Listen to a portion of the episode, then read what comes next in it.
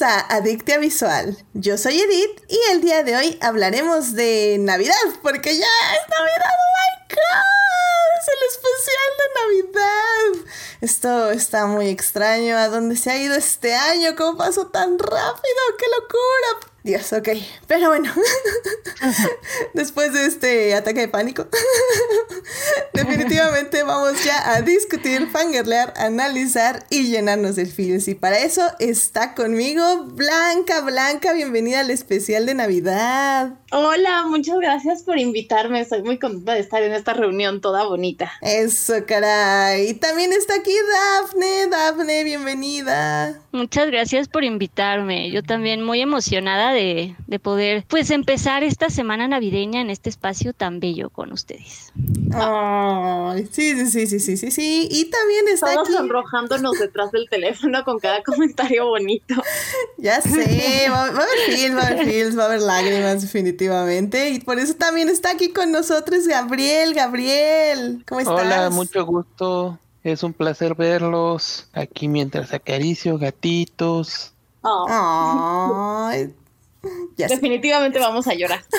Ay, también está Melvin, Melvin, hola. Uh, hola, hola a todos. Un gusto ver tantas caras conocidas. Muy feliz por estar aquí. Y muchas gracias por venir. Y finalmente, no podía faltar Monse. Monse, ¿cómo estás? Este, creo que eres como la banderada de la Navidad en Twitter. Sí, sí, sí, hello, hello. Esto, el capítulo navideño es literal como Navidad para mí. O sea, es Ustedes de lo que espero todo el año. Para los que no sepan, sí, quiero mucho la Navidad, no sé, ni siquiera yo lo entiendo. Nadie lo entiende, pero así es la Navidad. Creo que la Navidad es algo que... No tiene que tener explicación. Exacto, es algo que tienes que sentir, básicamente, ¿no? E, exacto. Es correcto. y bueno, querido público, pues bien, básicamente em, lo que vamos a hacer en este programa es hablar de nuestras películas navideñas. Bueno, tal vez no las navideñas favoritas, o sí, no lo sé, pero queremos que las películas que queremos compartir con ustedes para esta época navideña y para que las vean estas em, semanas de, ¿cómo se dice? De, pues celebración, de paz y que sea también de relajación, obviamente. Y al final de este programa vamos ya a hablar de la sección de Salvando lo que amamos, la vamos a pasar al final, porque bueno, pues es que hay que cerrar con broche de oro y pues hay que cerrar pues con lágrimas y, y unas copas de vino y no sé. ¿Qué? Ponche, ponche. ¿Quién, ¿Quién trae ponche? ¿Dónde está el ponche? Hoy. ¿Quieres que te cuente una historia muy triste? ¿Qué, ¿Qué historia triste? No me gusta el ponche. No. Pero, pero, pero, está muy chistoso porque hace poquito me compré un té sabor ponche mexicano y me gustó mucho porque no haga ponche. Entonces puedo sacar mi té de ponche mexicano y nadie tiene por qué saber que no es ponche. Eso, está, está bien, está bien, mira. ¿Quién, ¿Quién, te va a decir? Bueno, Melvin, pero yo no te voy a decir nada. Mira, mira, con que tengas el espíritu, eso es lo importante, Blanca. Sí, claro, totalmente. El ponche es lo menos importante. Exacto, exacto. Así que bueno, pues este, mientras se preparan ya su ponche y se lo ponen porque ya se oyó aquí el microondas. Mientras calientan la cena. Vamos a hablar de cine, porque hay que hablar de cine navideño, evidentemente. Vamos para allá.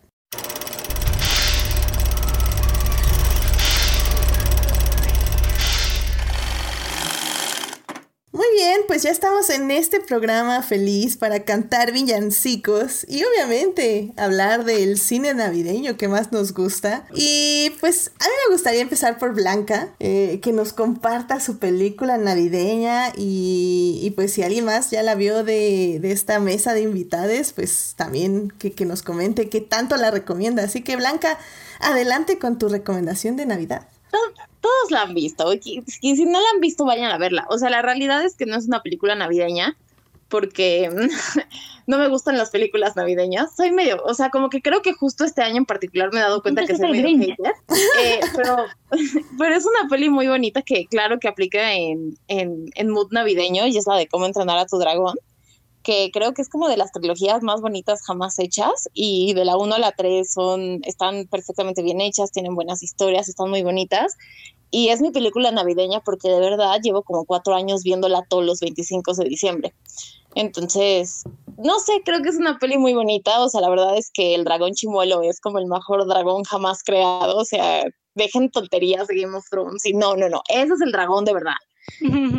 y nada, son pelis que me gustan mucho y que siempre me hacen como una persona feliz y que aplican para verlas o cuando estás triste y quieres comer helado o el 25 de diciembre.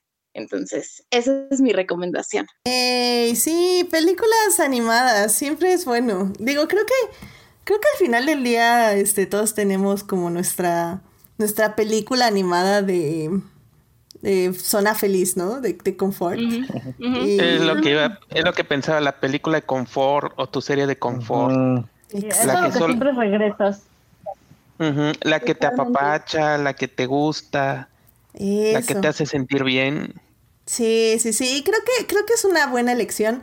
Eh, personalmente la 2 ya no la recuerdo bien, pero la 3 me gustó mucho también. Entonces, eh, Chimuelo es, es que es, es que Chimuelo es un gato grande, es lo máximo. Sí, pero con personalidad de perro. Ajá, exacto, exacto. Sí. Sí, es adorable. Sí, es, es lo más precisamente por eso lo, lo queremos tanto, ¿no? Sí. es como un perro, es como un perro dragón gran, no sé, es perfecto. Gato. Sí, es súper lindo. Tiene lo mejor de cada mascota. Sí, 100%, 100%. De hecho, tengo un peluche de chimuelo y es como mi peluche favorito. O sea, a ver, tengo 27 años y sigo admitiendo que claro que tengo mi peluche de chimuelo con el que me duermo todas las noches. Oye, sí. Y otra cosa que iba a decir. ¿También tienes el tuyo? Claro, yo también tengo el mío de Build, Building a Bear. Eh, lo, es el que tienes. Yo también tengo ese. ¡Ah! Está bien bonito. y, y, el, mío, el mío tengo que decir. la noche. Ya sé, el, mío tiene dos corazones, porque aparte es un dragón Time Lord. ¡Qué bonito!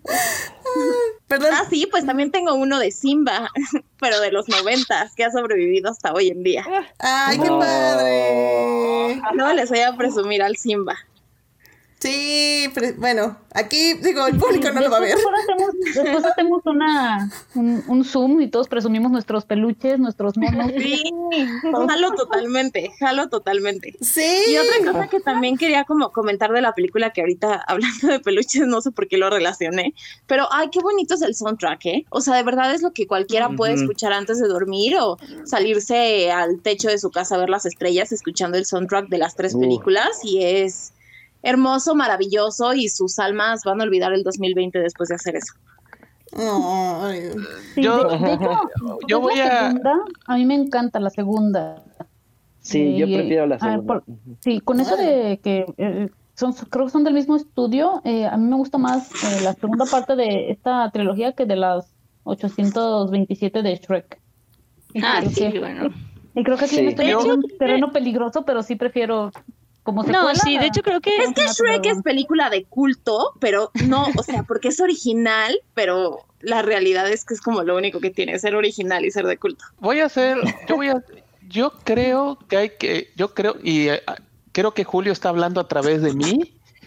Shrek es una de las películas más sobrevaloradas que hay, en el sentido de que es la clase de película que está más llena de veneno y odio que realmente algo que siento que es una película que inspira más desagrado a largo plazo que verdadera alegría y confort. No es como, por ejemplo, precisamente, prefiero mil veces, por ejemplo, la, del, la, la, de Kung Fu Panda, aunque la tercera no me gustó mucho. O, por ejemplo, la del dragón, que yo de hecho yo me acuerdo que vi la primera película en cines cinco o seis veces. Wow. Por, porque sí, en efecto, es causa mucho confort. Es como una, creo que esa es la palabra, es una de esas películas sobre el soundtrack, las escenas, el final tan bonito, como que causa mucho, como que levanta el espíritu, que va en contra de mucho de lo que uno pensaría de Pix, de DreamWorks, por ejemplo, por un largo periodo que era muy cínico. ¿Sabes? Creo que acabo de encontrar la eh, no sé, pero creo que Shrek es la familia peluche de las películas animadas. Sí. no, sé, no sé si estén de acuerdo conmigo, pero yo así lo veo.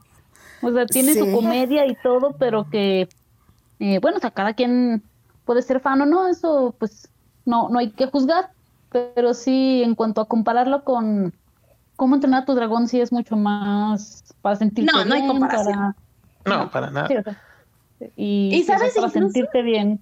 creo que para llorar, ¿por qué no? E incluso ah, creo que en estética, la realidad es que la estética de Shrek tampoco es una cosa bonita o bien hecha, ¿sabes? O sea, sí, estoy de acuerdo que es una película sobrevalorada, tiene buenos memes y para eso sirve y ya está. Sí. Y bueno, querido público, pues How to Train Your Dragon o Cómo entrenar a tu dragón la pueden ver en Netflix, está en este momento ahí, así que pueden irse a su aplicación de Netflix y verla. No en este, este momento, pueden verla antes de dormir cuando acabe este programa, claramente. Y... No, el 25 de diciembre, aguántense. O sea, el plan es este, pararse tarde con tu pijama, llevar a tus peluches frente a la tele, ir por tu desayuno del recalentado y ver tu trilogía de How to Train Your Dragon. Oh my God. Ese es el plan del 25. Ahorita con todas las películas que les vamos a dar, les vamos a armar un super maratón. Sí. Se van a quedar ahí hasta el 31, hasta que termine la nueva cuarentena. va a tener su, de todo su maratón. Yeah, sí, sí, sí, definitivamente. Es, una, es una buena idea. Estoy de acuerdo. Sí, sí, sí. Jalo, definitivamente. Pues muy bien, muy bien. Me, gusta, me gusta How to Train Your Dragon. Personalmente, por cierto, yo recomiendo verla en inglés. Pero bueno, ya saben, yo soy del equipo hashtag no doblaje en películas animadas. Así que lo dejamos al gusto. Pero Sí, que te voy a decir una cosa. Creo yo que pelis animadas, por ejemplo, o sea, hay las películas viejitas de Disney, sí me gusta verlas dobladas, pero creo que las nuevas sí es pecado verlas en español. O sea, están muy bien hechas en inglés y, hay que respetarlo. Es como ver Tintán en inglés. O sea, no. yo, yo sé que hay gente del público que nos va a mandar muy lejos, Blanca, pero, pero por ejemplo, por eso digo que, que se respeta. Se respeta las decisiones. pero recomendamos en inglés. Y Blanca la recomienda en inglés. Así que. sí, la recomiendo en inglés. Excelente. Pues bueno, eh, Dafne, eh, ¿qué peli a ti te gustaría compartir con el público y con nosotros? Pues yo les quiero compartir, digo, yo me voy un poco más hacia el lado más sentimental, porque a mí me gusta mucho esta peli porque me pone, pues la verdad sí un poquito sensible, sí me saca mis lágrimas, pero es muy bonita. Eh, bueno, hay una película italiana que se llama Stano Tutti Bene, que eh, de, es de 1990.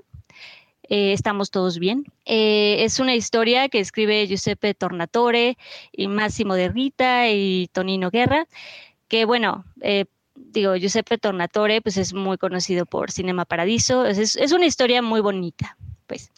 Y bueno, de esta película que salió en el 90 se hizo después una, un remake en el 2009 que dirige Kirk Jones, que se llama Everybody's Fine, están todos bien, que pues es, se basa en, el libreto de, de Stano Tutti Bene, pero está muy bien hecha. Digo, eh, recomiendo esta de Everybody's Fine porque es más fácil, está un poco más accesible, tampoco tanto, pero sí es un poco más accesible, accesible que la italiana. La de Están todos bien la pueden encontrar, creo que en YouTube, me parece que se puede rentar y en Google Play. Y pues bueno, básicamente es una historia, está muy bonita de este personaje se llama Frank Wood, que es un hombre ya retirado, viudo, que quiere, básicamente quiere hacer una reunión con, con, sus hijos, pero por X o Y ellos empiezan, cada uno le cancelan. Entonces él decide ir a ver a cada uno de sus hijos, a su hijo artista que vive en Nueva York, a su hija que se dedica a la publicidad en Chicago, a un director, al director de orquesta que está en Denver, y a la actriz, ¿no? En Las Vegas, que están por todos lados y se supone que todos están muy bien y pues de ahí parte esta, esta premisa, es este viaje de él a visitar a cada uno de sus hijos que supuestamente les está yendo muy bien y todos están increíble. Y bueno, ya de ahí se desarrolla y está muy bonita, está sensible, les digo a mí sí me sacó mis lágrimas, pero la recomiendo, si tienen ganas de algo así como pues que les apriete un poquito su corazoncito, está muy bonito. Salen, digo, ahí para recomendar, tiene buen cast, sale Robert De Niro, Kate Beckinsale, sale Sam Rockwell, Drew Barrymore. Entonces está muy bonita. La verdad es que sí la recomiendo y para estas épocas, pues familiares y querernos poner así como sensibles y apapacharnos, está, está bonita. Mira, no, yo no la he visto. No sé si alguien más de aquí de, del panel ya la vio. yo la vi hace tiempo, la verdad, eh, de esas películas que, que están, ahora sí que para estos tiempos las pasan en básicamente ya ni siquiera sé qué canal, ¿verdad? Con eso de todos los derechos, Universal, no sé, alguno de esos. Y pues, este, Monse, obvio, va a ver todas las películas de Navidad.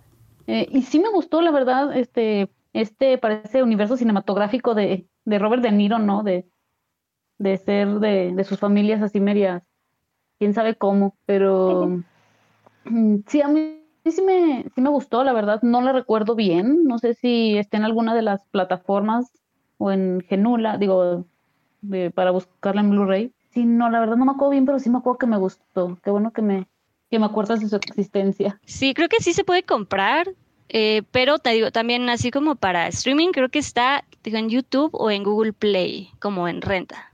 Pero está, está bonito. Perfecto, perfecto. Pues mira, pues suena muy bien y, y digo, si son masters code breakers de, del internet, ya saben, pues buscarse también la original, pues está interesante, ¿no? Y compararlas. Digo, al final del día creo que esta, esta, este asunto de ver remakes y de ver las originales siempre es un buen ejercicio, o sea... No, y la verdad es que las dos están muy bonitas, o sea, lo que está muy lindo es el guion y es una linda historia y está muy bonita, está muy bien hecha. Ambas, o sea, cualquiera de las dos les puede gustar. Mira, mientras el final no sea como cuando la reina va a visitar a todos sus hijos en el episodio de Crown, todo está bien. Ese fue el Scrooge de, Crown. Exactamente. Pues muy bien, Daphne, pues muchísimas gracias por compartir estas dos películas con nosotros. Em, Gabriel, ¿a ti qué te gustaría recomendarle de Navidad al público? Mi recomendación es una película que se llama Los Padrinos de Tokio. Es una película dirigida por Satoshi Kon, que es conocido por cosas como Paprika, Perfect Blue. Eh, digamos que por películas, digamos, un poco dramáticas, de ciencia ficción. Pero Los Padrinos de Tokio es diferente. Es una tragicomedia, por decirlo de un modo.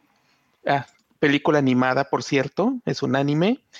Es una tragicomedia muy particular en el sentido de que técnicamente la historia empieza en Navidad, pero no se desarrolla solo en Navidad. Se desarrolla a lo largo de un a lo largo de dos o tres días. Y es una historia que de hecho ya se ha contado varias veces.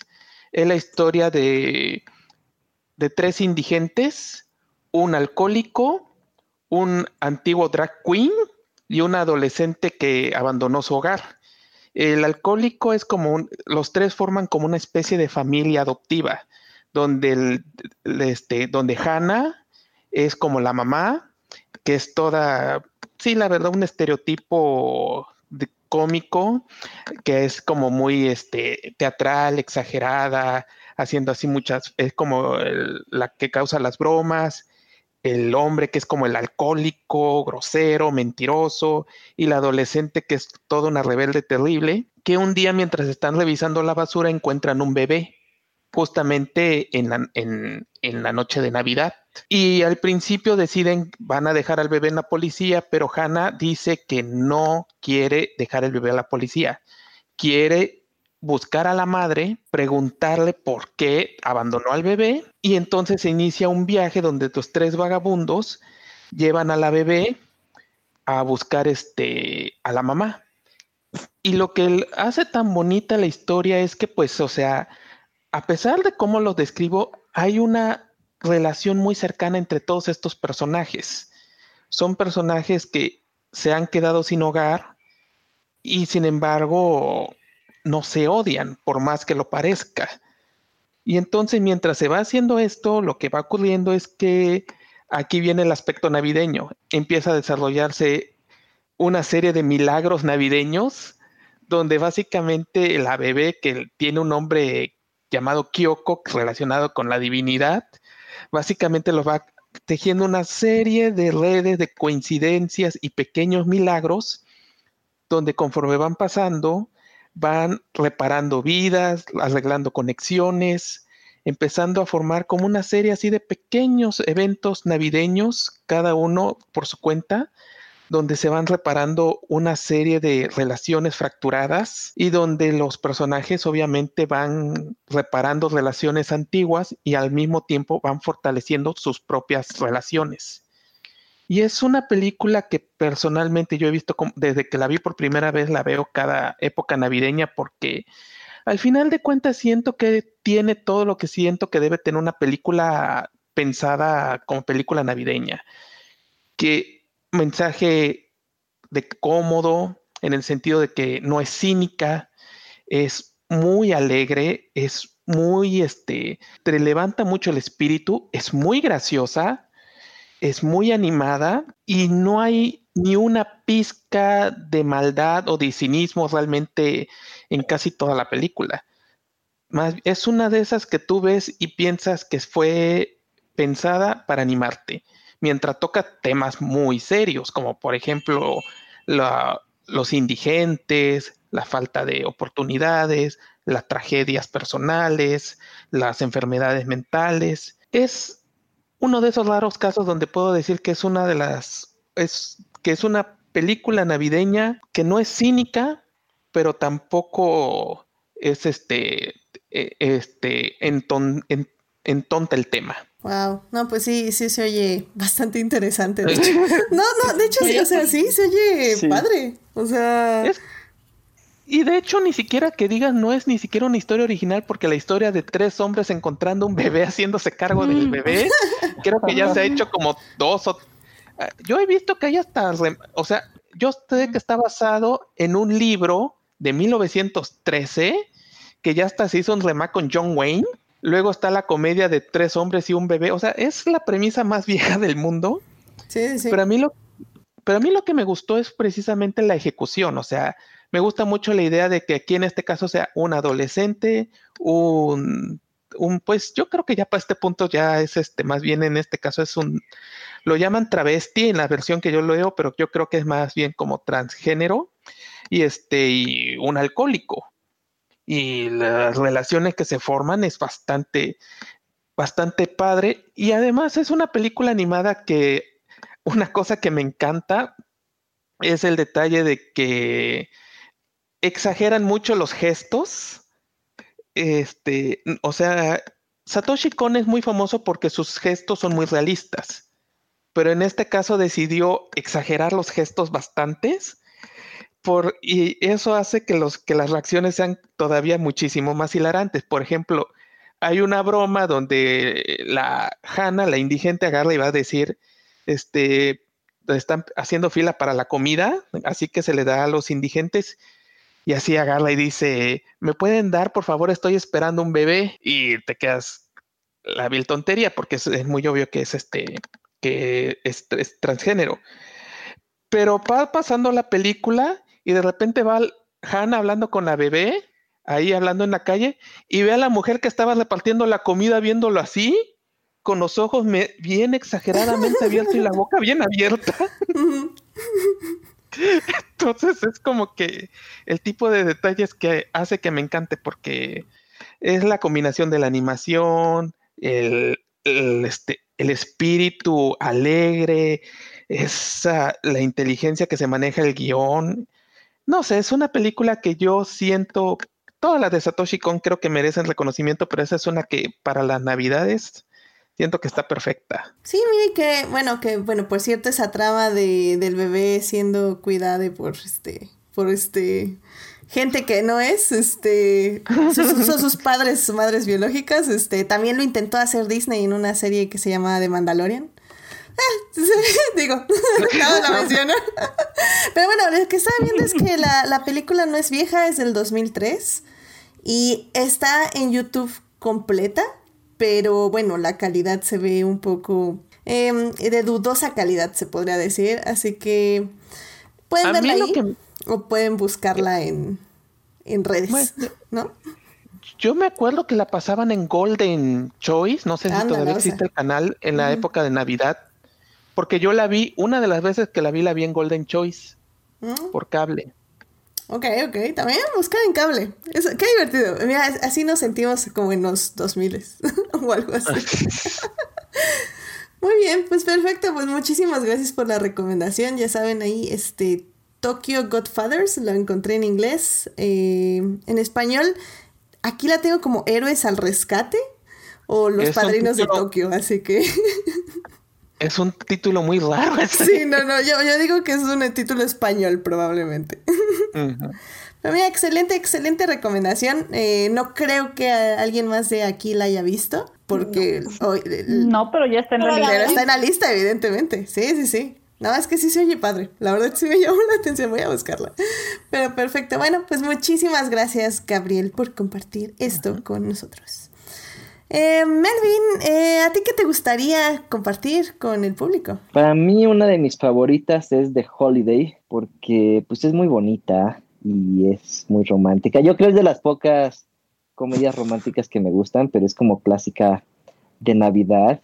Y no sé, tiene como, o sea, a mí me gusta mucho porque porque la mitad sucede en Los Ángeles, entonces es como Hollywood, el mundo del cine y todo eso, y además tiene una historia de, de que la protagonista hace trailers y luego hacen como todo un recuento de soundtracks, ¿no? Homenajeando a un escritor y está como muy bonito y luego este paralelo a eso está una historia ya más como que se sentía quizás un poco más navideña en Inglaterra, la nieve, ¿no?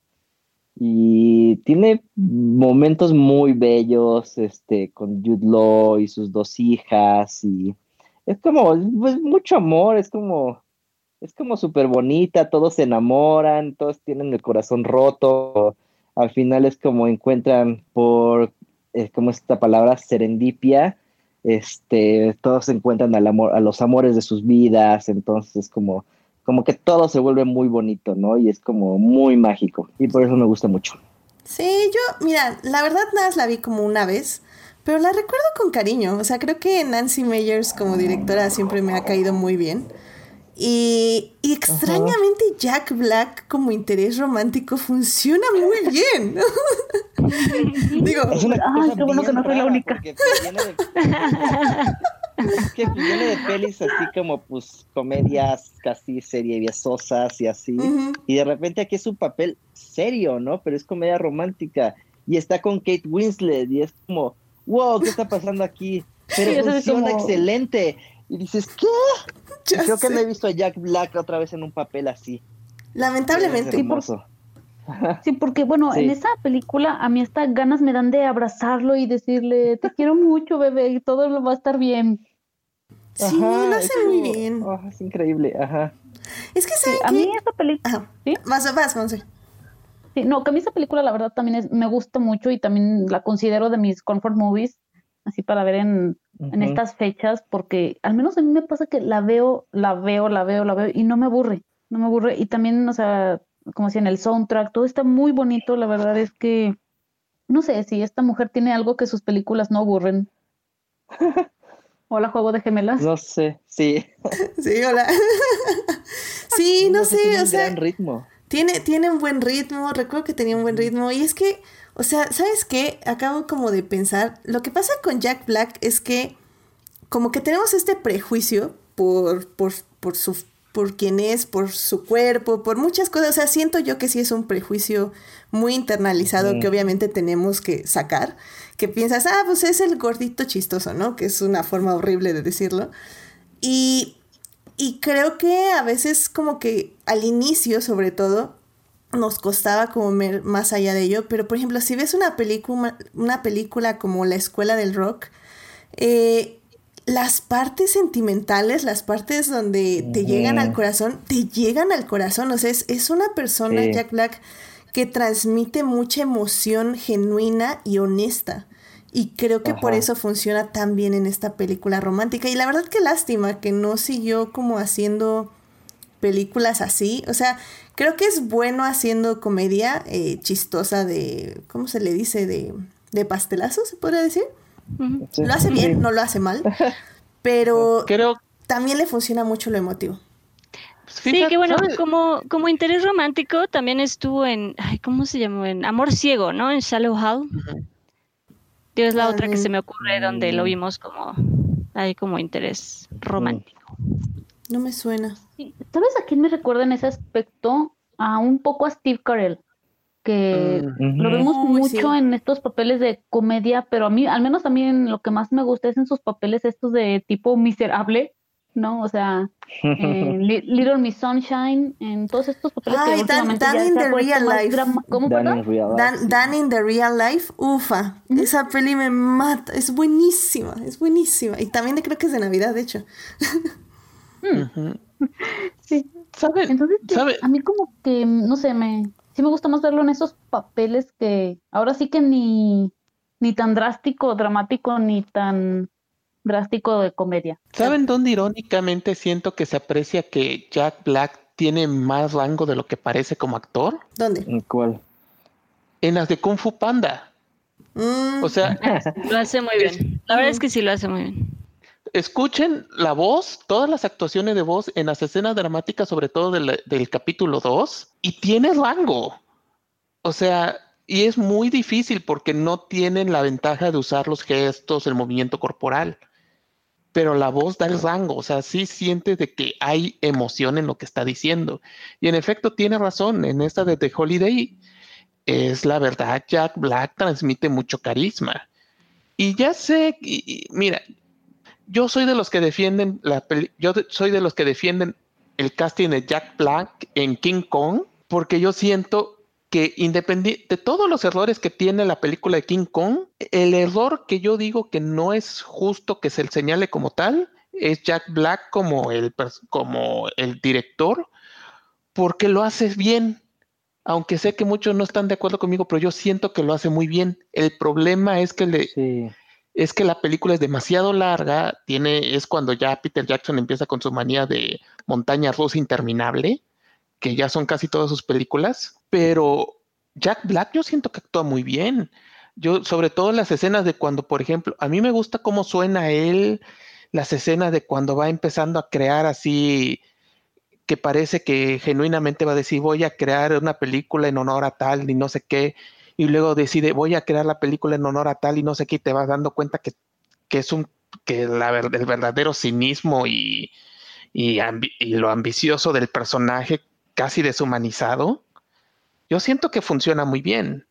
La cosa es que, como dicen, merece, yo siento que no lo vemos en suficientes papeles así. Miren, pues hay que, hay que hacer un change.org. eh, Jack Black en más comedias románticas. más papeles serios o algo así. Y sí, No, bueno, pero volviendo a The Holiday, ay, es que me gusta mucho esa película. Eh, la verdad, eh, me recuerda de repente el personaje, bueno, más bien me da muchísima risa el personaje de, de Cameron Díaz cuando, no sé si se acuerdan, eh, que no puede llorar, según ella. Sí. Y me da muchísima risa esa escena en la que nada más agarra, ay, no, no puedo, simplemente no. No, bueno, lo que sigue. o sea, y esa película, o sea, tiene para mí esto, o sea, que te da momentos de, de mucha risa y otros momentos entrañables como cuando llevan a este, a este escritor a lo, a que le den su, su premio, ¿no? O sea, que dices, wow, qué bonito. Entonces, sí, Ajá. esta película creo que, que te puede así hacer llorar y hacer reír. Entonces, eso debe tener una, una película de Navidad. Así que pues mientras eh, ven eh, la película que nos recomendaron, este, eh, tanto Blanca como Daphne como Gabriel, también pueden, bueno, mientras las buscan, las que no están en Netflix, pueden ver en Netflix de Holiday. Ahí está también esta película disponible ahora para ver. Entonces, ya saben, ya tienen dos películas para ver mientras buscan las otras dos películas en internet. Así que no, no hay excusa, no hay excusa de que las pueden ver, las pueden ver. Muy bien, pues sí, la verdad sí. La, la- yo también la voy a poner en mi lista porque recuerdo que me agradó mucho. Nancy Meyers es...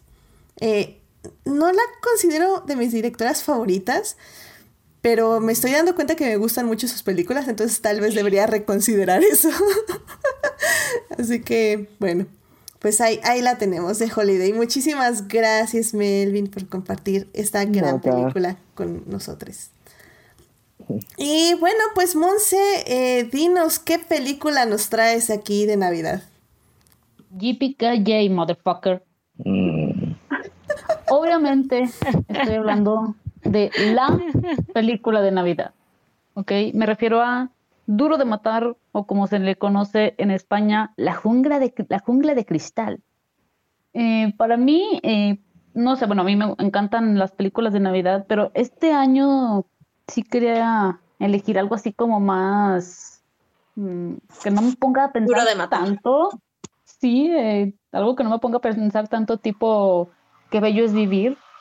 Y la verdad es que Duro de Matar es la película que, que a mí siempre, siempre me, me entretiene porque creo que tiene de todo, tiene partes de, de comedia, tiene partes, obviamente mucha acción, tiene un gran villano que yo considero de, de los mejores villanos que ha habido en el cine, que ahora sí que no sea de, de cómics, superhéroes, videojuegos o todo esto, ¿no? Que es Hans Gruber. Y pues no sé si alguien aquí no ha visto Duro de Matar. I mean, I mean, au- aunque sea por accidente, creo que puedes. ¿No? En el 5, así una tarde. dices, "Ah, ¿Qué es eso? Mira, ah, Sí. déjala". Sí, eh, y creo que Duro de Matar, eh, bueno, muchos años duró este debate, ¿no? De si es una película de Navidad o no, y creo que el hecho de que existe el debate quiere decir que sí es película de Navidad. Y bueno, a mí la verdad me, me encanta esta película. Eh, compré un Blu-ray, no sé si alguien lo ha visto, de una edición especial así con la caja navideña y trae este, tarjetas de, de Navidad y todo. Eh, y la verdad es que creo que me encanta en esta película igual eh, Bruce Willis, lo prefiero mil veces así que verlo en ¡Ah! no sabía que estaba muerto. Y, eh, no sé, o sea, yo insisto, tiene, es la película porque tiene romance, tiene comedia, tiene acción, tiene, tiene de todo. La verdad, esta película sí es un must. I mean, sí. No, o sea, ¿qué te puedo decir más? ¿Qué te puedo decir? Sí. Solo puedo decir que lamentablemente no está en ninguna plataforma disponible, así No. que tienen que desempolvar el DVD, el. Blu-ray, sincronizar el canal 5 en la televisión o el canal 7, no sé quién tenga los derechos ahorita. y, y pues verla así que, que, que- aquí es aquí es cuando entra Blockbuster, ¿no? Extrañamos a Blockbuster. Aquí iríamos No, con- la verdad no. ¿Qué ¿Quién pasó? dijo eso? ¿Quién dijo eso? ¿Quién? ¿Quién dijo la verdad? No. No, no te ocultes. ¿Qué? No, yo le extraño a Blockbuster. La verdad es que prefiero Netflix. No, Black, no puede ser, Black. Ah, Opiniones controversiales en el episodio de Navidad no se puede. Estoy sintiendo como odio y rechazo en este momento. Está bien, ocultaremos nuestros sentimientos porque es Navidad. Pero, Exacto, exacto. pero híjole, Blanca, no lo sé, no lo sé. pero espérate a que acabe, espérate a que acabe y hablamos. Pero bueno, pues sí, Die, Die Hard es, es increíble y creo que podemos ver las que siguen. Uno, dos, tres, cuatro. ¿Cuántas hay? ¿Cuatro o cinco? Cuatro nada más. Cuatro. Cinco. Cuatro, cuatro. La Ah, última no existió. ¿Cuáles cuatro? Ah. Por salud mental, pensemos que hay uno, máximo dos. Tres, la tres es buena. Sí, la tres sí. sí. Samuel L. Jackson. Ah, esa es Bueno, tres a buena. lo Sí, sí, sí. La tres está buena. La Sí. dos es la de la casa, ¿no? Eh, ¿O la dos de cuál es? No, me estoy, me La- estoy yendo la a la otra, ¿no? La dos es en, en Nueva York. Nueva York. dos en es es en Nueva York. La dos es, la dos es donde la escena icónica es lo del choque del avión, ¿verdad? La dos, sí, ajá. La dos Sí, es sí, es avión, cierto, ajá. sí, es cierto. Sí, aquí estoy viendo Sí. la portada. Sí, es lo del avión. Me, acue- me acuerdo que mu- la pasaban mucho en la tele hasta cierto evento que, bueno, ya saben, o cierto evento en Nueva York sí, en el justo. año Con 2001. un avión. sí, claro. Pues, me suena, me suena. Pero sí, Pero la es- tres es clásica. sí. Pero, pero sí, además, bueno, volviendo a mi película, sí, no sé, sí, creo que sí, en verdad es mi película de Navidad favorita. Eh, si no, de veras no quieren ponerse a pensar o llorar o lo que sea, Duro de Matar es la película perfecta. Es que, es que el chiste es campechanearla. O sea, te pones a llorar, no sé, con The Holiday. Y luego ves Duro de Matar, entonces ya como que revives y luego ya te pones sí. a ver la, la- la de Tokio y así, así te vas. Todo el 25. Exactamente. Hasta el 10 de enero. Eso, Chihuahua. El 10 de enero es una gran fecha para seguir haciendo un maratón. De hecho, yo diría que es la mejor fecha del año, pero bueno, eso podemos discutirlo en otra ocasión. Este, Por ejemplo, yo les voy a decir una cosa, aunque Belly me vaya a matar ahorita.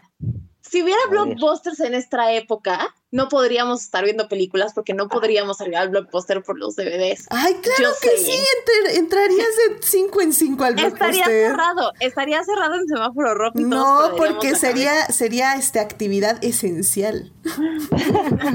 Yo, yo sí me imagino así, no puedes entrar en la tienda, pero llegas así como, como tienda, como Oxxo después de medianoche, hacia la Ándale. ventanilla, les pasas la lista y te pasan así las pelis. Y así una Exacto. cola interminable por dos cuadras. Amén, amén. interminable por dos cuadras. Abrirían desde las 5 de la mañana. Oh. O sabes qué, eh, había yo- acá por mis rumbos, este, cuando dejabas las películas podías ir en el carro y había un buzón y entonces ahí la aventabas. Entonces yo creo aquí ha de- se ha de volver como tipo McDonald's, entonces te- llegas con tu carro a ventanilla, recoges tu peli y te vas. Sí, eso tiene sentido. Y tus posibilidades de contagiar el virus también serían más altas.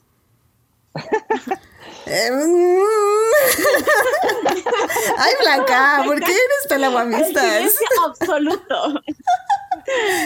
¿Qué aguafiestas, Blanca? ¿Qué aguafiestas?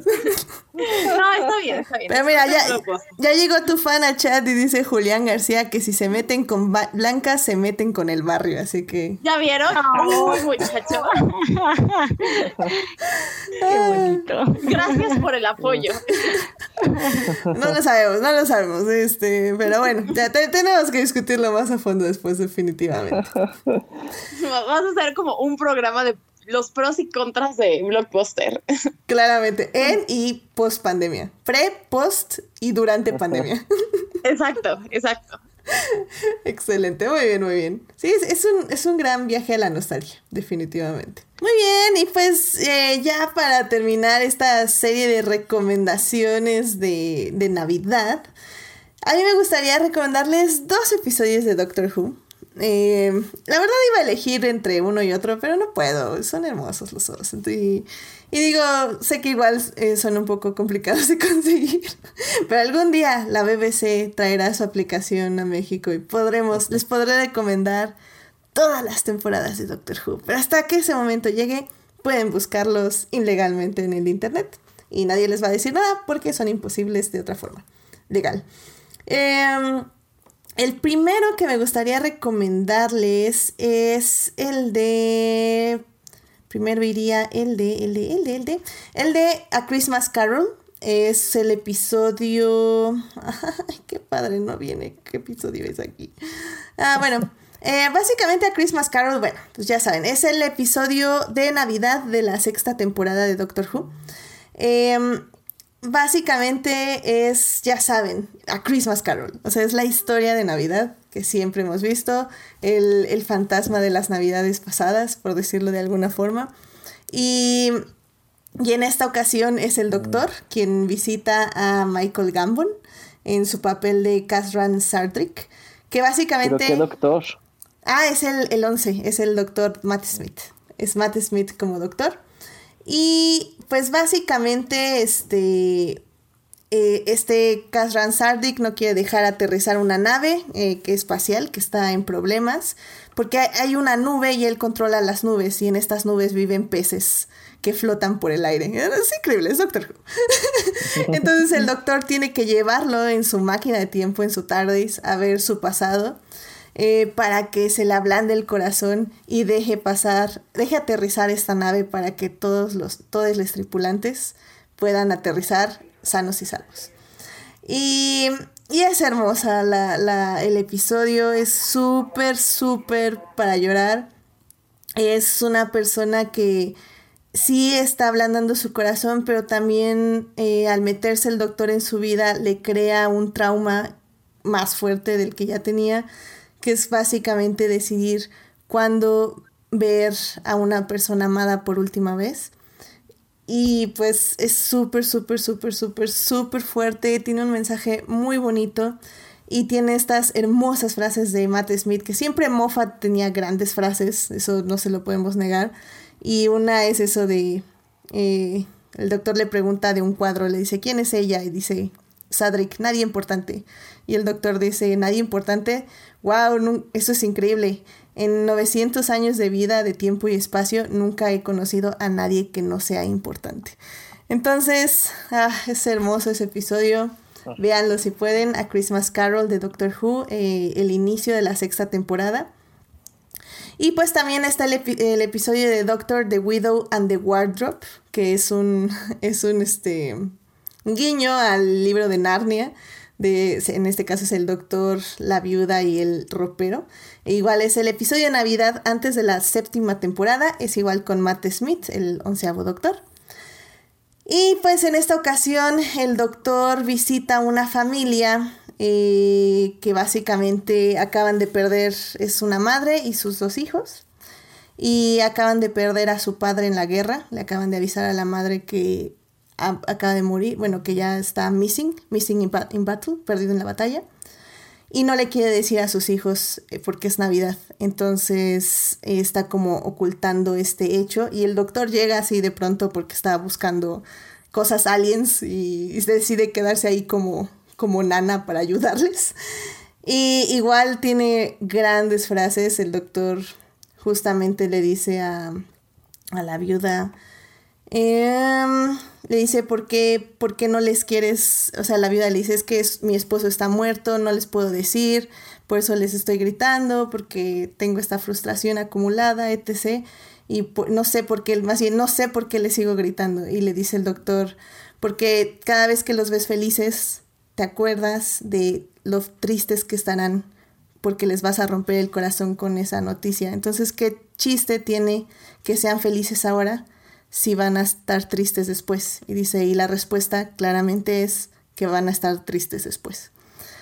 Y, pues es este viaje justamente de tanto que ella, eh, la madre, tenga como llegue a las paces con el hecho de que su esposo eh, pues murió y también decirle a sus hijos que, que ya no tienen a su padre, pero al mismo tiempo encontrar una reconciliación con, con ella y él, son una niña y un niño. Y, está muy bonito el final.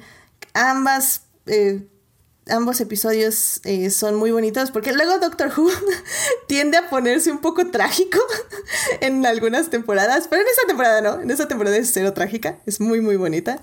Eh, bueno, en estas dos temporadas en específico y los finales son hermosos, así que... Bueno, ya, para terminar ahí el cuento, son muy, muy bonitos ambos episodios. Em, Doctor Who, eh, the Doctor the Widow, the Widow and the Wardrobe y A Christmas Carol, igual de Doctor Who. Ay, sí, son, son hermosos y yo creo que de aquí nada más lo vio Melvin. Gabriel, ¿tú ves Doctor Who? Voy a ser franco. A mí no me gusta la era de Moffat. Mm, ya. Me gustan sus especiales navideños, pero y me gustó el último Doctor, el viejito. Capaldi. Ajá, pero hay, había un punto donde estaba yo ya tan fastidiado con cómo escribía el doctor, de que el doctor es la persona más maravillosa, importante, lo más maravilloso del mundo, que nada es posible si no es por el doctor. Lo creo que Héctor en una ocasión dijo que la razón por la que lo odio es porque lo volvió en un superhéroe y tal vez es cierto, porque hay un punto donde juro que sé que voy a odiar el episodio apenas viendo los diálogos o la trama y casi casi instantáneamente reconozco que es un episodio de Moffat o de la era de Moffat. Pero esos especiales navideños son bonitos. Sí, sí, sí, sí, sí, lo entiendo perfectamente. Pero bueno, no, yo sí soy Tim Moffat, definitivamente. Hasta que no lo soy. O sea, en el momento que no lo soy, no lo soy definitivamente. pero la mayoría del tiempo soy Tim Moffat. Tengo que admitir que Moffat me, me llevó a ver Doctor Who y se lo agradezco muchísimo. Y bueno, de hecho en el chat dice Jesús Alfredo que ya lo deprimí. no, mira, es que el problema de Doctor Who, y tal vez por eso lo amo tanto, es que tiene tramas muy fuertes, muy pesadas, muy deprimentes, muy tristes a veces, pero es eh, tiende a mostrarle a las niñas, porque es una serie para niñas, eh, cómo sobreponerse o cómo lidiar con esas emociones y convertirlos al final del día en esperanza y, en amor y en amistad, cómo confiar en esas emociones y en las personas que te rodean. o sea, Doctor Who nunca te dice como olvida tu tristeza o, o ah, este, ay, para dejar de ser triste nada, tienes que ser feliz, yay, o una pavada así, no. O sea, Doctor Who sí va a ir hasta las últimas consecuencias en lo que cabe, en, en metáforas de aliens y así, eh, para, para que las personas que están en el episodio confronten sus emociones. Y por eso también a veces es tan catártico, porque si el final o sea, te llevan por todas estas emociones y el final sí te da esta esperanza de, pues de lo que sea, de lo que sea que trató el episodio. O sea, sí te lleva a un lugar feliz y a una emoción feliz. Y por eso funciona también Moffat, sobre todo en estas temporadas. Ya luego pierde la brújula y ya se nos va a Locolandia, pero, pero bueno, las, a mí personalmente las temporadas de Matt Smith me dan mucha alegría y mucha esperanza. Y sí estoy de acuerdo con Gabriel, es probablemente porque sí es un superhéroe, pero, pero no le tienen miedo a las emociones y eso es lo que también me gusta mucho de Doctor Who, definitivamente. Pero sí, después de estos episodios pueden ver Die Hard tranquilamente, no hay ningún problema. Ay, pues bueno, este, ah, por cierto, a ver, en el público nos está diciendo Julián García que a él le gusta la película de Mendigo a Millonario. Mendigo a Millonario, sí. Ah, que es, muy buena. De hecho, esa también está en alguna plataforma. La vi hace recientemente. Debe estar en. A ver, ahorita vemos. Está en. Ajá, está en Prime Video a 60 pesos la renta. Ahí la pueden ver. Esa es una buena película, me gusta muchísimo. Es con este. Eddie Murphy. Eh, funciona bien, es, divertida. Hay que revisarla porque a ver qué tal envejeció definitivamente, pero es una buena recomendación. Este Jesús Alfredo también estaba recomendando Klaus, esta película ah, de... Animada. Sí, ese es muy bonito. Mm, de Netflix. Creo que sí es de Netflix. Sí, está en Netflix. Sí, es de, Netflix. Es del año pasado, ¿no? O hace dos. Es del 2019, ajá. Exacto. De Sergio Pablo. Sí, es, bueno es, uno de esos casos preciosos donde se utiliza, es, un, es un caso precioso porque no solo es este, una de las mejores películas que ha hecho Netflix, sino que hace un bonito experimento de animación 2D con coloreado 3D. Entonces le da un efecto bastante bonito. En algunos casos hasta parecen como de esos muñecos navideños en movimiento. Sí, fue una gran combinación de cosas esa peli. Tiene la historia, la animación, el humor, como que fue una, es, la hicieron muy bien. La verdad es que quedó muy linda esa peli. Sí, yo recuerdo que no la superamé, pero sí me gustó bastante. O sea, creo que es una gran película para ver en Navidad, definitivamente. Y como dicen, tiene, tiene el mensaje correcto. Y también... ya para... Ah. Nada más yo para finalizar, sí les eh, recomendaría algo que yo hago cada Navidad. Eh, ahorita que, pues gracias a las, al streaming, ¿no? Tenemos estas series al alcance. Eh, vean los capítulos navideños de sus series favoritas. Por ejemplo, mm. tenemos las dos comedias más exitosas de los últimos 30 años, que es Friends y The Office en Prime y en Netflix. entonces, si, si eso los pone de buenas, como a mí me pone de buenas ver ocho veces seguidas el capítulo del armadillo de la Navidad. Eh, véanlo. Ufa, en ese aspecto yo recomendaría el de Community, el del 10 de diciembre. Ah, ah eso es buenísimo. no, y ahorita ya está en, en las dos plataformas, ¿verdad, Está en Netflix. Y en Prime estaba también. Este también está en Prime. Sí. Incluso pueden así nada más googlear el título de la serie, capítulos Navidad, y les, eh, les aparecen. Pero sí, también los de de Community son buenísimos. Sí, de hecho, el, que fue animado fue buenísimo. Ese es raro, pero sí es bueno, sí. El, que yo digo se llama Comparative Religion, es de la primera temporada. en,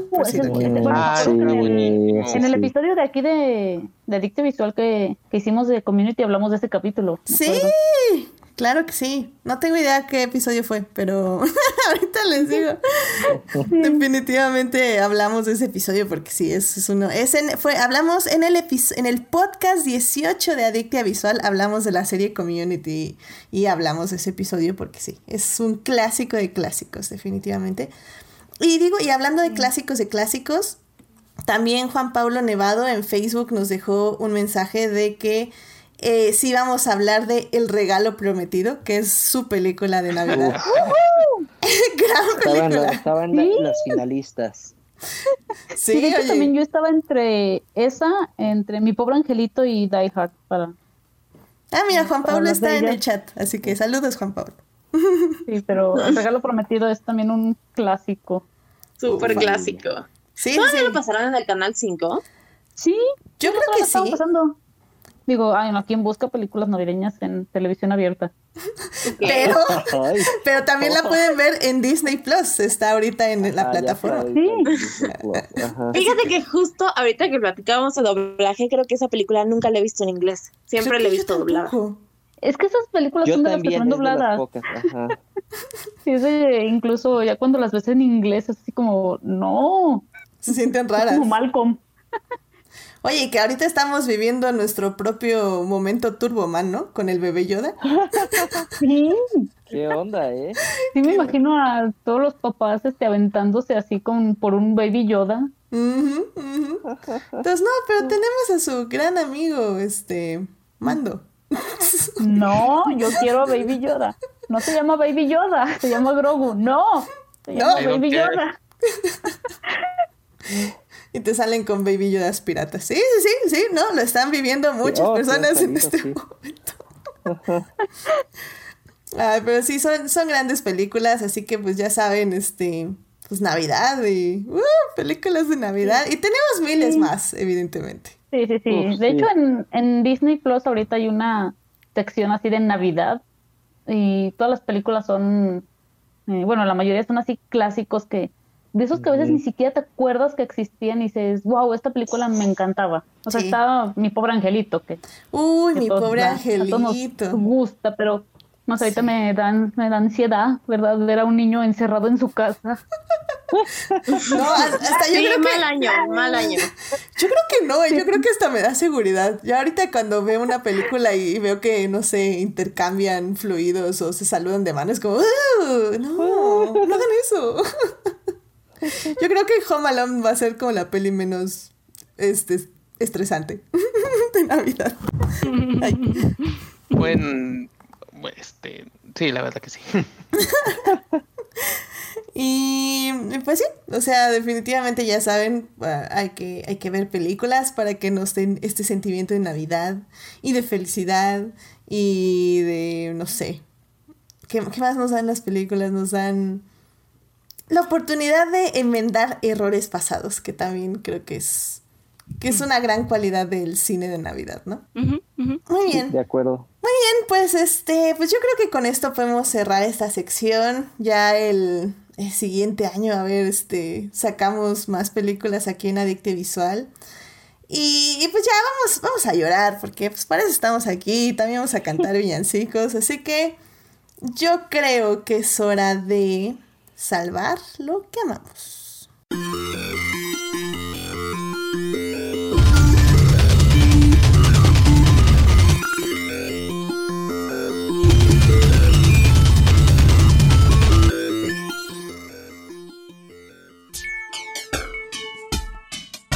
Muy bien, pues ya estamos aquí para salvar lo que amamos. Eh, evidentemente dejé esta parte al final porque, pues bueno, ya es Navidad, este, en unos días, este, es Año Nuevo, terminamos este año y, y pues es una época de reflexión, evidentemente, una época de, de ver qué hicimos todo este año, qué no hicimos, pero pues más que nada es eso, es, es reflexionar y, y no mirar atrás con tristeza o con remordimiento, sino pues ver, ver más bien nuestros logros, ¿no? Y lo que, lo que salvamos en este año. Entonces, me gustaría saber, Blanca, ¿tú qué salvaste este año? Híjole, yo creo que ha sido un año, no voy a decir complicado, aunque sí es una palabra que aplica, pero creo que extraño es la palabra. Y definitivamente algo que como que aprendí a valorar demasiado y que siempre damos por un hecho es justamente el contacto con la gente que te rodea.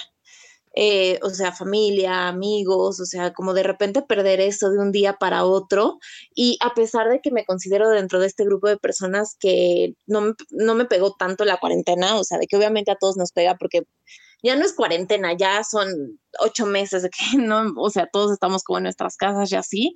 Creo que mantener el contacto y realmente como valorar estar siempre preguntándole a las personas que te rodean y que ellas te pregunten a ti cómo te encuentras o las llamadas en Zoom de que puedes platicar con alguien o los chistes en que salen en WhatsApp, en Facebook, es algo que es una forma diferente de relacionarte con la gente, pero es algo que a mí personalmente me ayudó mucho como a mantenerme bien y tranquila y que creo que eventualmente cuando esto termine, que terminará, eh, no volver a dar por un hecho de juntarte con la gente que quieres y decirle cuánto la quieres.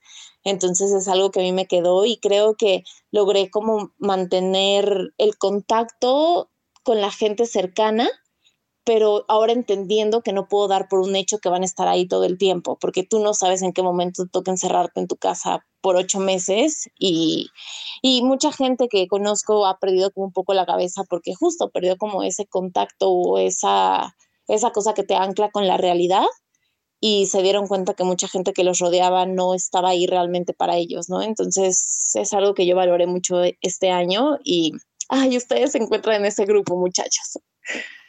Oh. wow, sí, sí, definitivamente.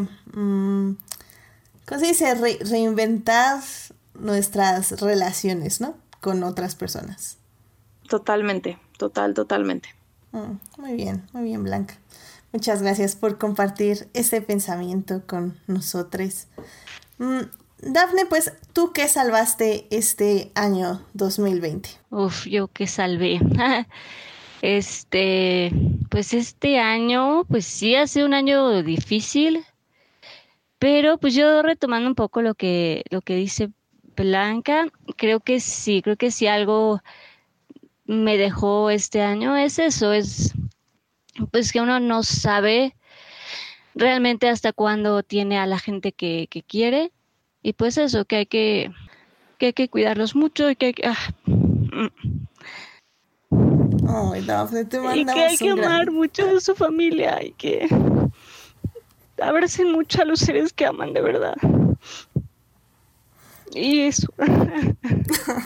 Ay, Daphne, no vas a hacer llorar. Ay, sí. definitivamente. Creo que. Creo que reconsiderar definitivamente. No solo es eso, no es no solo reconsiderar las relaciones que tenemos con otras personas, sino también valorarlas. Y, y creo que es algo que nos ha dejado la cuarentena, que no. que es la inminencia de que las eh, personas, bueno, de, de, nuestra mortalidad, evidentemente, pero no solo de la nuestra, sino de las personas que nos rodean y de lo importante que significan para nosotros. Y, y creo que eso es algo que tal vez a veces olvidábamos, pero que la cuarentena como nos lo trajo como 100% todo el tiempo, estar pensando en, en usar cubrebocas, que no es para protegernos, no solo para protegernos a nosotros, sino para proteger a otras personas. Y eso es algo que creo que hay que, como que nos hizo como reflexionar esta cuarentena. Y pues sí, o sea, la verdad es que lamentablemente muchas personas amo, hemos perdido otras personas en esta cuarentena debido a al COVID y pues pues duele. Pero, pues siempre tenemos estos recuerdos, ¿no? Y este, lo que nos dejan, que creo que es lo importante. Y que tenemos que compartirlo con otras personas y, mantener ese legado vivo, ¿no? Sí, no, no, y obvio, pues siempre darle, ay, pues darle más atención e importancia a lo que sí la merita y a lo que sí es importante realmente, ¿no? Como Ay, pues eso, ¿no? Creo que también eso se me queda de esta de este año que pues eso, la vida es muy corta, entonces es demasiado corta como para perderla en pues en tonterías y en ya sabes, en cosas que no valen la pena.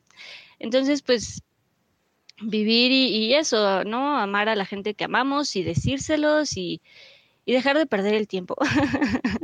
Sobre todo eso, decirlo. Creo que creo que es algo que damos por sentado, ¿no? De que, ah, saben, esa persona sabe que la aprecio, esa persona sabe que, que, que me divierte estar hablando con ella, esa persona sabe que, pues, la, pues sí, eso, que, sí, que la que es quiero. importante para mí. Pero, le pero nunca le cosa. decimos, y nunca lo Exacto. decimos y nunca lo externamos. Y creo que es algo Exacto. que ya tenemos que hacer, o sea, pero ya, o sea, no nos quita nada, ni tiempo, ni nada, nada, nada, Nada. decirle a alguien más, te quiero, te aprecio. No, y agradecerle, ¿no? Cuando alguien ha sido importante en tu vida por X razón, pues siempre agradecérselo también y eso, hacérselo saber. Sí, es importante.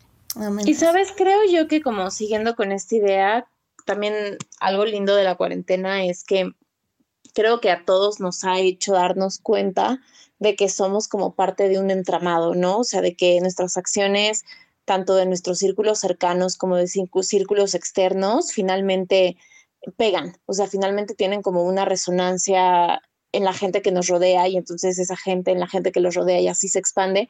Y entonces creo que justo es muy lindo como decirle a la gente que está cerca de ti cuánto la quieres, pero creo que también, y es algo que nunca se comenta y me parece importante, como también tiene que ser algo recíproco, ¿no? O sea, de que lo bonito que se siente cuando alguien te dice también a ti que tú eres parte de su vida y de entender, sobre todo con esto del COVID, que nuestras acciones tienen impacto en las personas de la misma forma que las personas tienen impacto en nosotros, ¿no? Entonces, como es algo muy recíproco que creo que quedó muy claro con todo esto de la cuarentena, ¿no? O sea, de que cada decisión que tomamos, cada cosa que, decim- que decimos impacta a la gente de fuera y la gente de fuera impacta a nosotros. Entonces, tiene que ser como de una forma bonita y muy saludable, o sea, un cariño y una responsabilidad mutua de nosotros con el mundo y el mundo con nosotros. Sí, No, no, no lo pude haber dicho mejor.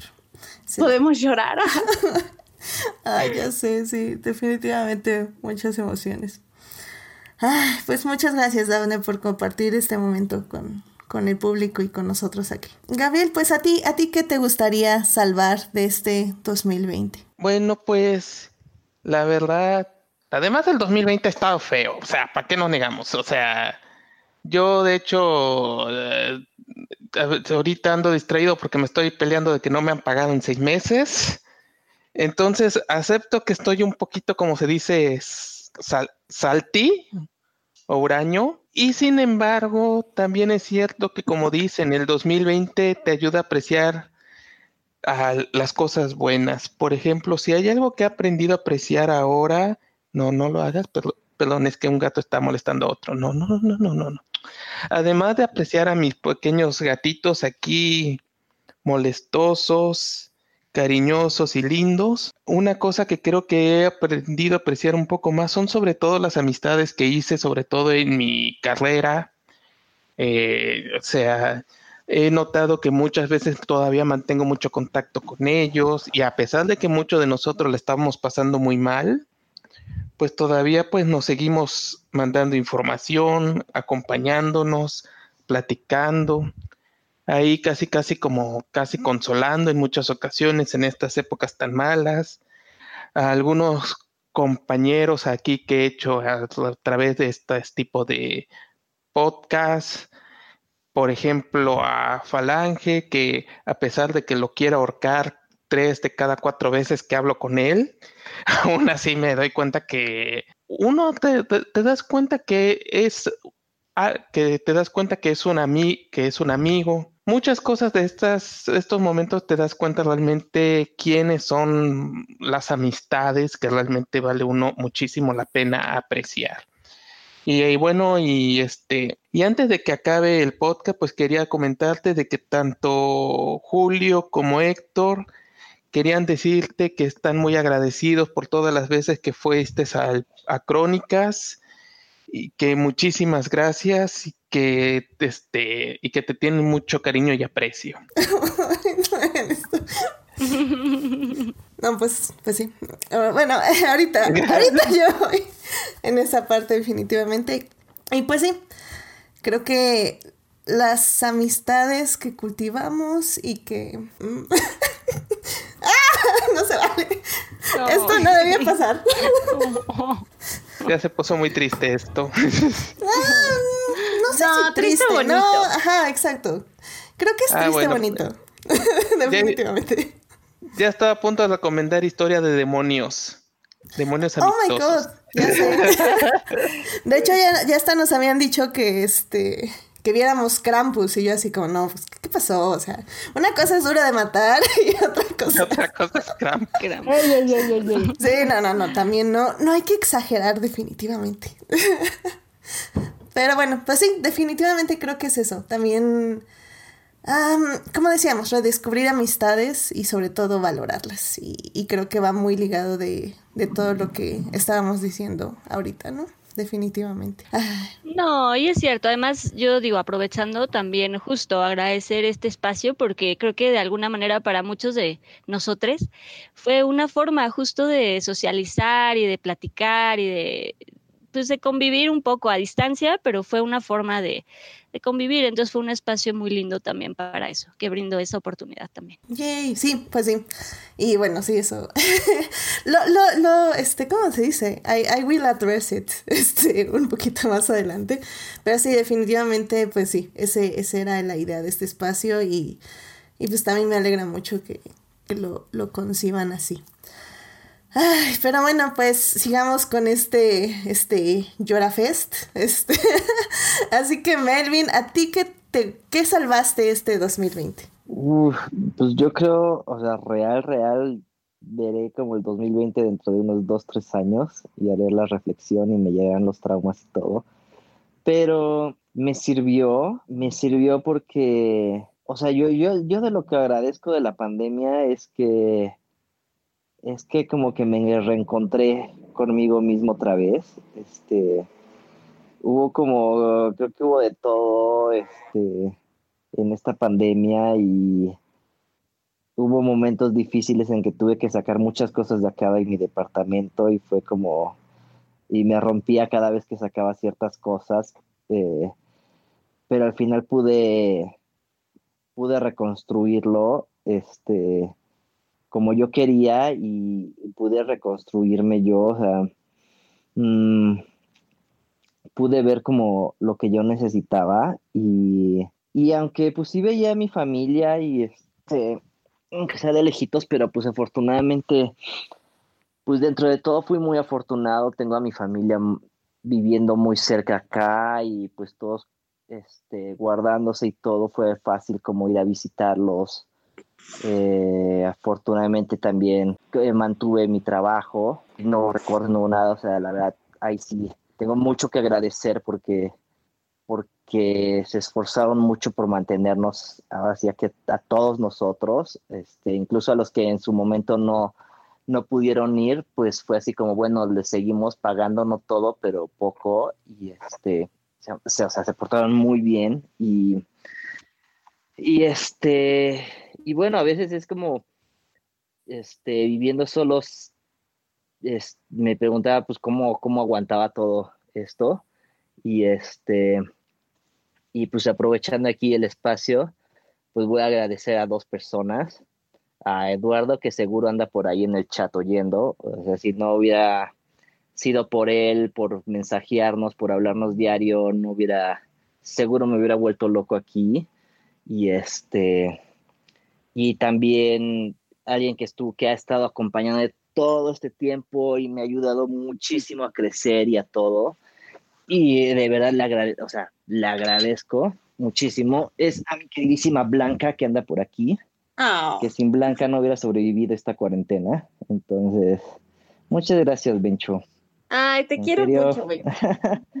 en serio, sí, nos conectamos mucho. no quiero decir Sí, gracias a la pandemia, pero bueno, en estos meses sí ha estado muy padre escribirnos. Sí, totalmente, total, totalmente.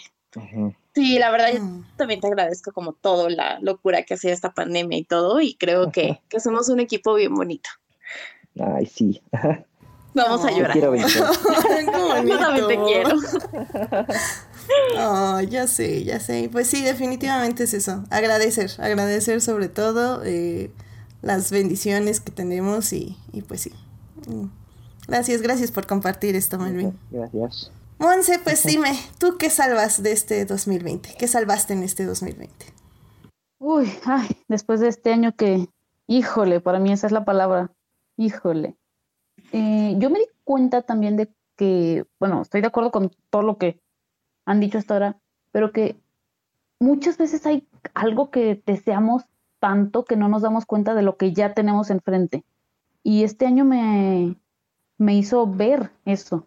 O sea, es así como de, Monse, date cuenta lo que tienes en este momento, no te quejes por lo que no tienes y mejor agradece lo que sí tienes, eh, porque hay muchas personas que no lo tienen o que lo están perdiendo y igual lo están perdiendo frente a tus ojos. Entonces deja de querer o desear eso que quién sabe si lo consigas o si de verdad lo necesitas, vamos. Y agradece que tienes esto. Eh, yo estoy agradeciendo terminar el año con, con mi familia y con, con, trabajo y salud, la verdad. Eh, yo antes era así como de, ay, pues es que eso, igual como decía en, recién hace rato, es algo que damos por sentado, pero no es así, o sea, es algo que en cuestión de, ya vimos este año, un día se nos puede, se nos puede ir todo esto. Sí, sí, sí. sí. También me quedo con todos esos momentos en, en la cuarentena en los que me, me di cuenta y acepté y en voz alta que señoras, señores, todos perros, no sé, todos los que quieran, no necesitan una razón para sentirse mal, no necesitan una razón específica para llorar. Si quieren empezar a llorar, lloren. Si se quieren enojar y desquitarse no con otras personas, eh, no sé, con su almohada, con alguna libreta, ponerse a rayar, háganlo. No necesitan alguna razón específica. Nosotros no podemos controlar eso. Y creo que, eh, bueno, al menos sí voy a hablar por mí, pero creo que hablo por básicamente todo el planeta este año, eh, que todos pasamos por muchos baches emocionales esta, estos meses. Sí, sí, 100%. Si les digo eso, si quieren llorar, lloren, en serio, no, no necesitan una razón. Y si alguien les pregunta, es así como, ¿por qué lloras? Que no sé qué, porque quiero, y ya, o sea, no, no necesitas dar explicaciones. Eh, y pues sí, lo que comentaban hace rato, o sea, las las amistades, las personas que, que tenemos hay que, bueno, no digo que no las valoremos, pero sí hay que hacérselos saber e incluso saber aceptar cuando las personas nos lo dicen. Claro, también saber, saber aceptar los cumplidos y, y, y, las palabras de otras personas. Claro, sí, también. Y qué, qué bueno que lo tocaste, Monse. La verdad, este, sí, creo que es algo muy, muy importante. Eh, que creo que aprendimos y estamos aprendiendo durante esta cuarentena, que es eso, aceptar nuestras emociones. O sea, un poco como yo decía ahorita de, de mi de Doctor Who, eh, aprender eh, qué sentimos y por... No, no, no por qué lo sentimos, eso, eso puede ser... Pueden ser muchas cosas, puede ser que lo que sentimos lo sentimos porque lo sentimos y ya. Pero pero saber que, que, podemos estar tristes y que no es un fracaso estar tristes. O sea, es, estamos... Ah, que no es algo malo. Ajá, no es algo malo. Literalmente estamos en una pandemia sin ver a los amigues y a la familia y a... Y, o sea, ni siquiera poder salir tranquilamente sin que se te empiece a acercar a alguien y lanzarle agua bendita y un tronco. Entonces, o sea, realmente es, es normal sentirse mal y es normal sentirse tristes y es normal sentir como que fracasamos este año, pero después de que sientan eso o mientras sienten eso, nada más recuérdense que estamos en pandemia, que estamos en una situación que no habíamos vivido nunca desde hace generaciones y, y que es válido lo que sienten. Siéntanlo, como dice Monse, rayen libros. No se, no se lastimen a ustedes mismos. Rayen un libro, griten a la almohada, griten eh, por la ventana, aunque molesten a los vecinos. Este, escriban. Eh, um, Denuncien a sus vecinos y hace fiestas. ¿También? Este año también creo que nos ayudó a encontrar cosas que nos gustan, ¿no? Y digo, tuvimos tanto tiempo libre que teníamos que entretenernos de alguna manera y encontramos algo que nos gustaba. Eso. O tal vez nos pudimos sumergir de nuevo en eso que nos gustaba y tal vez teníamos abandonado ya fuera por trabajo, escuela y, la vida en general, ¿no? y vale la pena consentirse. O sea, si, si dicen, ay, es que ya debería estar, no sé, viendo nuevas películas y no viendo La momia por quinceava vez. No, no, no, vean otra vez La momia. O sea. Bravísimo, bravísimo eso. Porque creo que con, creo que, no me acuerdo si a Melvin le dije que algo así como de, yo en serio este año casi no vi películas porque dije, ya, o sea, a mí me gusta ver más series y voy a ver más series que películas. O sea, y yo lo acepto, vi primero la, es más, vi la película de Eurovisión y no he visto ni la de Spike Lee ni otras 20 de esas contendientes que hay. Ajá. Sí, está bien. Pero porque volvemos, sí, o sea, sí, a mí ahora sí que, es, no sé, yo dije, tal vez mañana me, me dé algo y prefiero eh, morir habiendo visto Eurovisión que Tenet o algo así. Haber visto a Tom Holland bailando Umbrella. Digo, ¿qué? Este... es que está buenísimo. Pero bueno, visto Hannibal de nuevo por cuarentava vez esta cuarentena. Eh, mi happy place. Ver a Hannibal matando gente es lo máximo. Y, también luego ya, aquí ya más personal, eh, Edith, también muchísimas gracias por todas las veces que me invitaste este año. Eh, también en la cuarentena me ayudaste muchísimo esas veces que, o sea, yo ya estaba creo que harta es la palabra que más he usado este año. Eh, ya estaba así harta y de repente, oye, Monse, vamos a hablar de esto, ¿quieres venir al programa? Y yo, sí. o sea, eh, ya, es mi respuesta automática, sí, jalo. O sea, que para hablar de, no sé, de, de los 100, de, de las dance o de lo que fuera, eso me ayudaba así como a mantenerme un poco cuerda, ¿verdad? Porque con esto de que teníamos que ver las cosas en nuestra casa y nada más quedarnos en nuestra casa, no lo podíamos comentar con nadie. El hecho de por este medio poder eh, platicar de lo que nos gusta. En serio, Edith, eh, gracias. No, pues muchísimas gracias a ustedes. Así que ah, sin ustedes este, este programa no, no existiría y, y, pues de eso se trata, ¿no? O sea, al final del día creo que era, era un espacio que se pensó para discutir películas y series porque a veces tenemos muchos feels adentro y por razones del destino, de la historia, de lo que sea, este se convirtió en este espacio para, para hablar con otras personas y para, para salir un poco de, de la rutina que, que, creamos, de, del miedo, de, eh, pues sí, salir, o sea, salir, salir, salir de uno y hablar por un momento, pues no sé, de la momia, de, de Queen's Gambit, de Mad Max, de, de lo que fuera y, la verdad es que si este espacio se convirtió en un, lugar seguro y un lugar feliz, pues... aparte esta comunidad está padre. pues ¿qué, más puedo pedir, la verdad? No, y los que nos faltan, ¿eh? Porque yo ahí tengo ya, ya. pendientes para el siguiente año. Ah, hablando de eso. bueno, acabando el programa. Ah, hablando de. ok, ok. Pues, pues miren, o sea, yo tengo unas últimas palabras que evidentemente, gracias a, aquí a les invitades, no voy a poder decir. Entonces, tuve un backup. No. no, tengo un backup. Así que, eh, a ver, déjenme nada más preparo esto rapidísimo porque si no, ustedes no lo van a escuchar y obviamente quiero que lo escuchen. Ay, Dios mío, qué, qué, qué bueno que me conozco y sé que no iba a poder decir absolutamente nada en este programa. Así que bueno, ok, bueno, pues estas son mis palabras de agradecimiento. Hace un año en estas fechas se mencionaban las palabras Star Wars. Lo más seguro es que me pusiera a llorar. y es que como todo en la vida siempre se juntan muchas cosas al mismo tiempo. También en estas fechas terminó un proyecto del cual formé parte por dos años. Y pues los finales son siempre difíciles porque no sabemos si hay un después. A veces tenemos miedo al cambio o a lo desconocido, a dar ese salto de fe.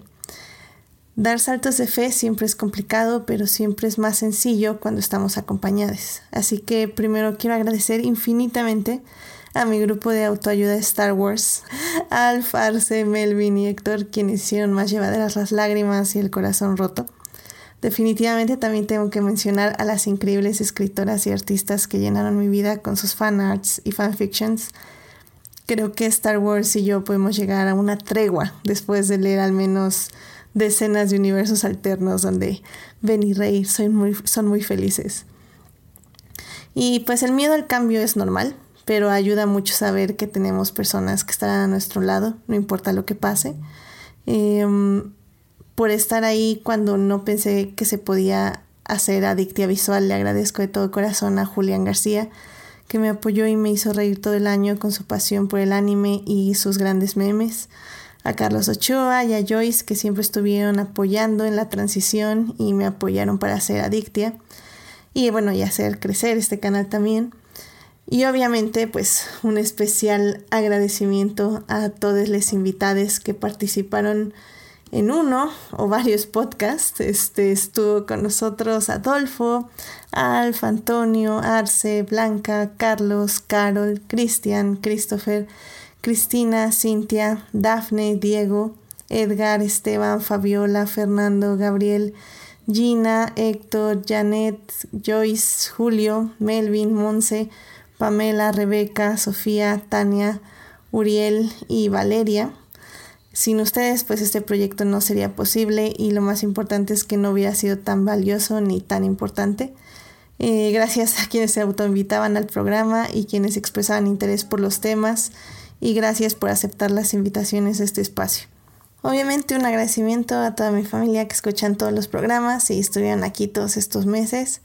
Y por último quiero dar un especial agradecimiento a Héctor y a Julio porque durante todo el año he estado recibiendo su apoyo incondicional no solo en Adictia Visual. Eh, su apoyo ha significado mucho para mí durante estos duros meses de cuarentena. Les agradezco no solo por recibirme en crónicas y hacerme sentir una persona bienvenida ahí, sino por todos los mensajes y conversaciones de apoyo. Y bueno, finalmente muchas gracias a todo el querido público quienes nos escucharon durante el año, durante estos 51 programas de Adicta Visual. Compartir todas estas películas, series y salvando lo que amamos solo con les invitados es valioso e importante, pero lo hace más valioso saber que hay personas que nos escuchan y que les agrada el contenido. Este año fue difícil, pero el arte, el cine y las personas que nos acompañan pueden hacer más llevadero muchos pesares y darnos felicidad cuando esta parece perdida. Recuerden siempre salvar lo que aman, pero más importante, nunca olviden compartirlo con otros. Y pues Adictia Visual es su espacio. Y si todos gritamos Jumanji en el primer segundo del primero de enero, espero verlos, oírlos y leerlos el próximo año. Ay. Qué bonitas palabras. Espero que les hayan gustado. Sí, la verdad, yo tengo que decir que este es un programa súper lindo y que me parece como increíble lo mucho que ha crecido y todo el trabajo que le has puesto y creo que nosotros también tenemos que agradecer que nos abras un espacio para poder platicar de las cosas que nos gustan y de justamente ser como el pilar que creó una comunidad súper bonita de personas. No, pues este, pues sí, o sea, al final del día, pues muchísimas gracias y pues sí, muchas gracias a, pues a todos ustedes y a todo el público. Yo sé, yo sé que tal vez no es lo mejor que les ponga una grabación mía de hablando, pero créanme que era lo mejor. Así que, que, que, la emoción está, está ahí en el corazón definitivamente y, y pues sí, muchísimas gracias, este, y pues ya, este, pues vamos cerrando este, este hermoso programa. Muchas gracias, eh, por cierto, a Jesús Alfredo que estuvo poniendo en el chat su experiencia de, de que, eh, pues de lo que aprendió en esta cuarentena, que fue este, básicamente igual agradecer su trabajo y a sus padres y que, pues sí, que es eso, que se dio, de la, eh, se dio cuenta de la fortuna que tiene de tener a su familia en su casa con un plato de comida y pues para poder dormir a él y que pues sí, que es, eso, que está, tiene, está afortunado de tener salud y familia. Y pues sí, eso creo que es lo más importante. Y bueno, y también dice que por la pandemia que me pude acercar a este espacio, no todo fue malo al final de todo. Muchísimas gracias. También Héctor Guerra nos dice mis mejores deseos para todos y que tengan una muy hermosa y feliz Navidad. Muchas gracias, Héctor. Y pues Marcela dice feliz Navidad y un año 2021 de grandes esperanzas para todos en Adictia Visual.